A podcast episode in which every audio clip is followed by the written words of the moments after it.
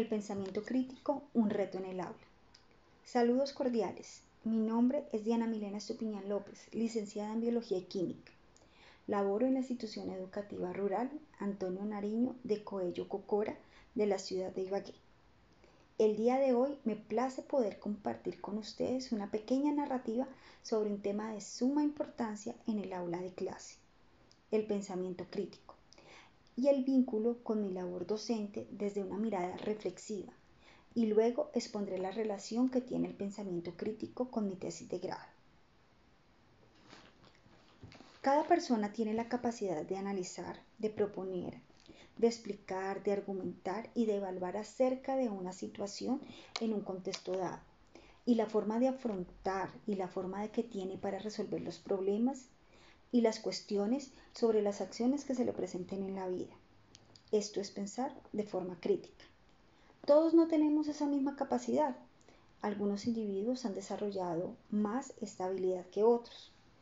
En ese sentido, para desarrollar esta destreza, es fundamental interpretar ideas, situaciones y que analicen cada uno de los contextos, sin olvidar que tenemos la capacidad de autoanalizarnos.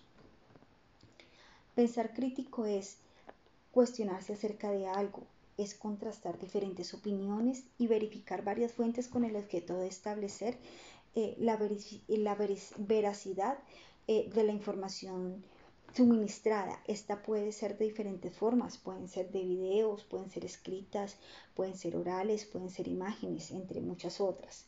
Y todo esto para argumentar con propiedad sobre un hecho o una situación. Además, es la habilidad que tiene cada persona para dar respuesta a, a, los desafíos y a los retos para la solución de problemas a partir de un conocimiento adquirido puede ser en la escuela, en la sociedad o en cada uno de los entornos en que se encuentre. Al realizar la reflexión desde mi quehacer pedagógico, eh, me surgen varios interrogantes. El primero, creo escenarios para que los estudiantes desarrollen el pensamiento crítico.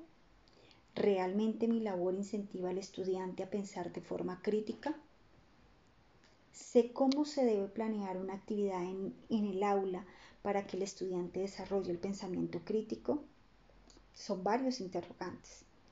Y luego de mucho analizarme, me centro en el PRA, en el proyecto ambiental escolar. Allí desarrollamos una actividad muy sencilla de acompañar el crecimiento de una plantica, darle un nombre, un apellido y una identidad, que sea el bebé, el bebé de cada uno de los estudiantes, que se apropien de ellos, que los quieran, que tengan cierto afecto, que resalten las emociones. Desde ese punto de vista, el niño debe analizar, debe explorar, debe acompañar la plantica como si fuera un bebé de verdad.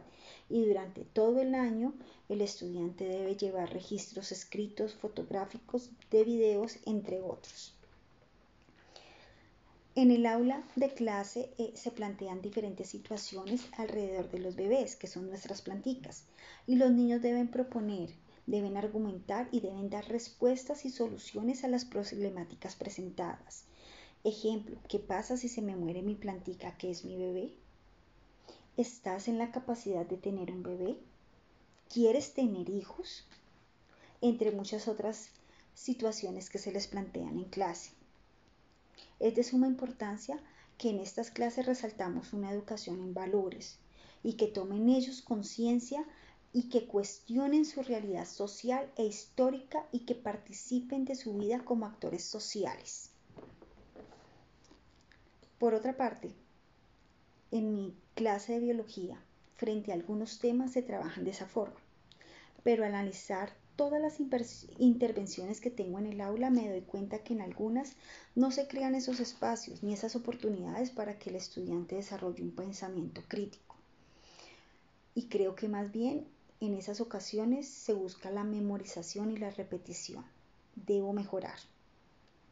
De, teniendo esto en cuenta, espero que en las siguientes narrativas pueda dar respuesta clara a los interrogantes planteados en este podcast. Ahora vamos a ver la reflexión, la relación que tiene mi tesis con el pensamiento crítico. Mi tesis lleva por título desarrollo de la habilidad argumentativa paralelo al aprendizaje de la reproducción celular, una propuesta metodológica centrada en el ABP. La argumentación es un aspecto de gran relevancia para el desarrollo del pensamiento crítico, ya que es eh, el lenguaje que se utiliza en el aula de clase, el que acerca a los estudiantes a un conocimiento de cada uno de los dominios científicos y específicos y al trabajo científico. Otro aporte que brinda la argumentación es que el estudiante debe analizar, debe justificar, debe refutar y debe proponer. Y estos aspectos son necesarios para, que lleve, para llevar a cabo una buena práctica discursiva en el aula de clase. En conclusión, Educar en pensamiento crítico implica que el estudiante desarrolle su propio criterio, que tome decisiones, que acepte las opiniones o las afirmaciones de los demás y si no está de acuerdo, someterlas a análisis, refutarlas con argumentos válidos y claros teniendo en cuenta los, con los conocimientos adquiridos.